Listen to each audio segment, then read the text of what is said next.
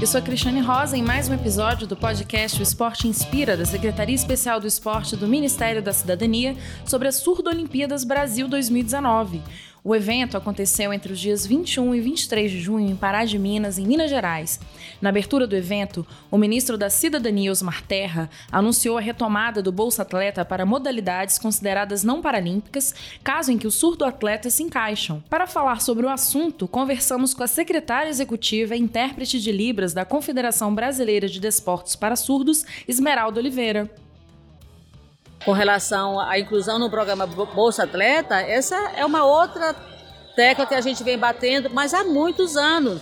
Você tem ideia? Os, os nossos surdo-atletas, eles não, estão, é, não são considerados categoria nem, olímpicos, nem, nem olímpicos nem paralímpicos. Uhum. Ou seja, são, é uma categoria não olímpica. E enquanto isso, ele só recebe a o bolsa quando, um edital específico, um edital, específico o edital até que tem saído. Porém, a, o argumento que tem sido nos dado é que esse para essa categoria específica é somente depois que paga o olímpico, uhum. que paga o paralímpico e se sobrar recurso. Uhum. E há quatro anos, literalmente há quatro anos, não tem sobrado recurso para a categoria não olímpica para os nossos surdos.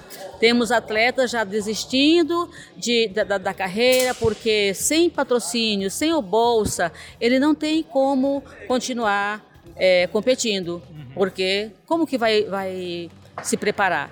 Tendo que pagar do seu próprio bolso para os treinos, para tudo que precisa, tudo que demanda a, a modalidade. Acesse esporte.gov.br e fique por dentro da cobertura completa das Surdo Olimpíadas 2019. Mas nossa série não acabou. Confira o próximo episódio. Até lá!